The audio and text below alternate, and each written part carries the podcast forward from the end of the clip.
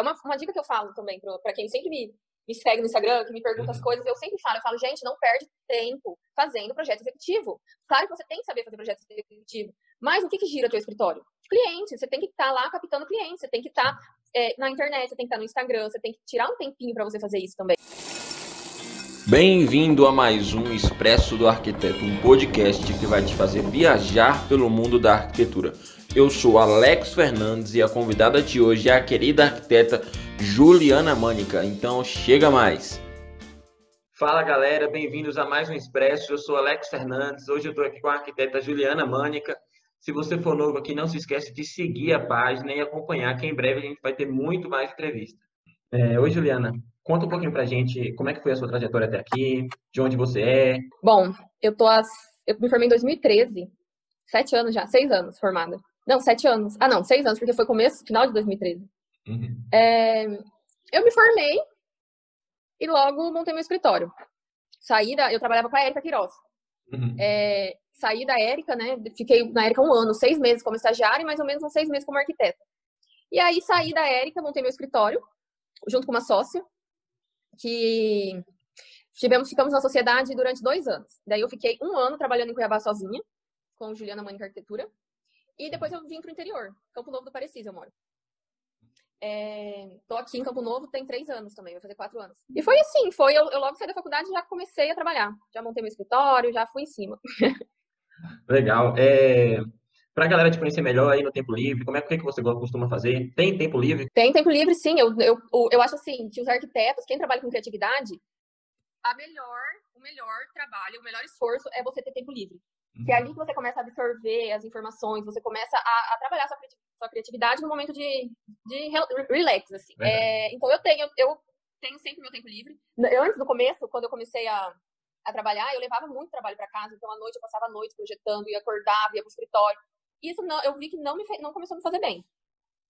Então eu comecei a, a fazer um esforço inteligente, que a gente chama, né? Que é uhum. trabalhar, trabalhar certo, o tempo certo, e ter seu momento de lazer, e nos momentos lazeres eu gosto de ler, eu gosto muito de viajar. Quando eu não estou viajando fisicamente, eu estou viajando no Instagram, sempre vendo é, lugares e, e, e, estudando muito arquitetura também. É, eu sempre falo que como é uma coisa que eu gosto muito de fazer, então no, o meu hobby é ver sobre arquitetura, é, é olhar, olhar inspirações. Enfim, é esse o meu tempo livre. Entendi. É, eu vi que você já viajou por muitos lugares interessantes, né? Tem algum lugar assim que te chamou mais atenção, seja da parte arquitetônica ou cultural? Olha, eu gosto muito de conhecer culturas e arquitetura de cada lugar. É, não tem um lugar específico que eu gostei de conhecer, porque eu sou muito eclética, assim. Eu sou uma arquiteta que gosta tanto da modernidade quanto da, da parte mais antiga. Eu fui para Dubai ano passado. Dubai é realmente assim a gente fica encantado, fica surpreso com a arquitetura de lá, a modernidade. A... eles são muito agressivos assim na arquitetura deles. Eles é, eles não economizam em nada, tanto em materiais e em nada, eles não economizam em nada. Isso foi uma foi uma inspiração e também a cultura, né? A gente aprendeu lá algumas, algumas questões culturais é, que eles usam muito a cultura deles na arquitetura. Então, tem mesquitas, as mesquitas todas têm, a, a, a, tem algum símbolo que é da, da religião deles. É, no hotel, inclusive, que a gente ficou, todos os. Ah, como que eu posso dizer? Toda a parte de decoração da, do hotel tinham símbolos que representam, representam alguma coisa. Tinham estrelas, sabe? Tinha uma, um símbolo que representava, sei lá, paz. É, é, é, sempre assim, eles usam muita cultura deles estampada na arquitetura. Foi isso que eu gostei de Dubai. Assim, Roma, eu acho que Roma também é incrível para quem é arquiteto, tem que conhecer. É... Ah, tem vários lugares, tem muitos lugares ainda que eu também quero conhecer e quero me inspirar. Verdade, tem muito lugar legal por aí. É... É, tem... É, nessa viagem de Dubai, você foi para ganhar um, um, prêmio, não foi? Conta um pouquinho mais foi. sobre isso aí pra gente. Então, a premiação de Dubai foi uma premiação dos arquitetos que mais se destacaram no Brasil. Uhum. É, foi feita a premiação foi feita pelo Núcleo Casa e que é um núcleo de arquitetos e nós fomos premiados lá. Eu me senti super honrada e nossa, foi incrível assim. Dubai é incrível realmente e eles levaram a gente para um lugar que que é o sonho de todo arquiteto conhecer. Verdade. É, você falou que no seu início de carreira você já já se formou e já criou logo o escritório, né? Como é que foi assim foi. começar tão tão cedo no escritório? Olha, hoje eu não me arrependo, mas quando eu montei eu me arrependi, hein? Então, é, foi assim, eu fui no impulso mesmo. Eu sou uma pessoa muito. Eu não consigo procrastinar, sabe? Uhum. Então, assim, se eu falo, eu quero montar um escritório, eu vou montar meu escritório, seja o que Deus quiser, eu vou fazer, deu certo. Deu certo. Deu certo. Eu, é, inclusive, eu mudei para Campo Novo porque eu enxerguei um mercado melhor aqui no interior. Mas em Cuiabá também já estava muito bem, com dois anos de escritório. E eu, igual meus clientes falam de lá, que eu tinha cara de menina, né? E consegui, consegui ocupar meu espaço, consegui mostrar o meu trabalho. Ah, que legal. É, o interior é mais, mais tranquilo, né? Mais relaxante. É. Ou você prefere a correria da cidade grande? ah, eu, eu, sou, eu aqui no interior eu sou corrida igual. Eu ah. não consigo ficar parada. Entendi. É, oi, Juliana. Bora conversar um pouquinho sobre gestão de escritório.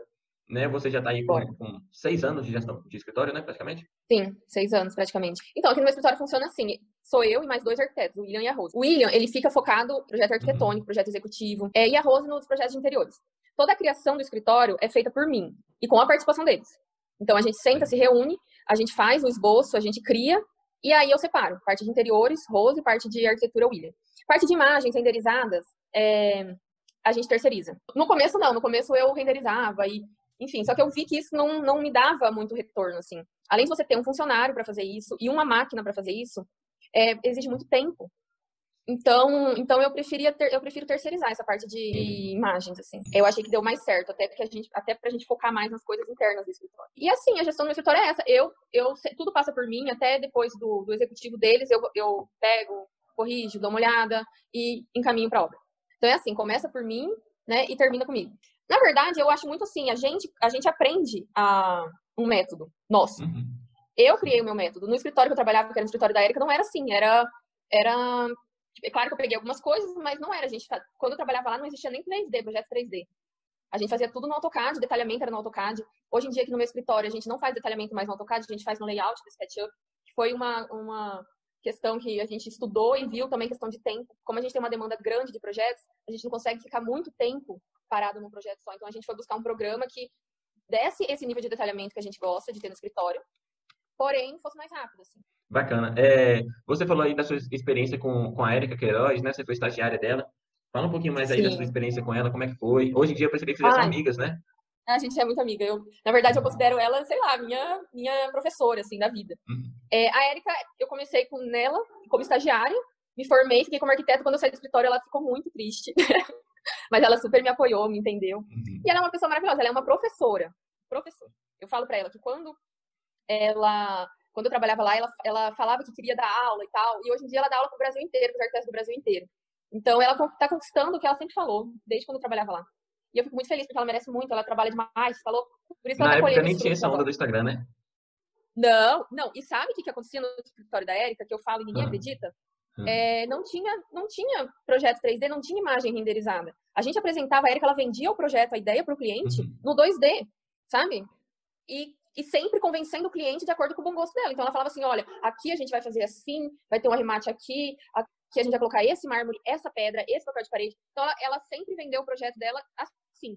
Por isso que eu falo que é, hoje em dia as imagens, aquelas imagens lindas que a gente vê no Instagram dela, tudo aquilo lá é só um pontinho do iceberg. Além do, do, do projeto arquitetônico em si, o seu escritório trabalha também com a parte de interiores, né? Como é que é isso aí para você? Aqui no, aqui no escritório a gente não faz projeto só de arquitetura, a gente faz sempre arquitetura e interiores junto. Ah, porque eu falo sempre que projeto completo. É, sempre o projeto completo. A gente não faz só arquitetura ou só interiores. Eu não gosto de fazer. E quando chega o cliente e fala que tem a pretensão de contratar um outro profissional para fazer o projeto de interiores, eu já não me animo em pegar o projeto, porque uhum. eu gosto de entregar o resultado 100% para o cliente. E eu sei que quando eu estou fazendo arquitetura, eu já estou pensando no interiores. E se não for, se eu, não, se eu fizer arquitetura nem imaginando como vai ser o interiores, eu não consigo, eu não consigo entregar um resultado bacana, sabe? Entendi. E tem uma área que você gosta mais? Qual é a área que você mexe mais, assim? Que você realmente Ai, faz e bota a mão na massa mesmo? Eu, eu gosto da parte da criação, tanto de arquitetura quanto de interiores. É, a parte de executivo não é muito a minha área, assim, sabe? Eu sei ler bem um projeto, eu gosto de ler o projeto, entender o projeto, um projeto bem detalhado, mas eu não gosto de sentar e fazer o projeto executivo. É muito monótono para mim, sabe? Eu gosto de criar. Eu sou meio loucona, assim, senhor.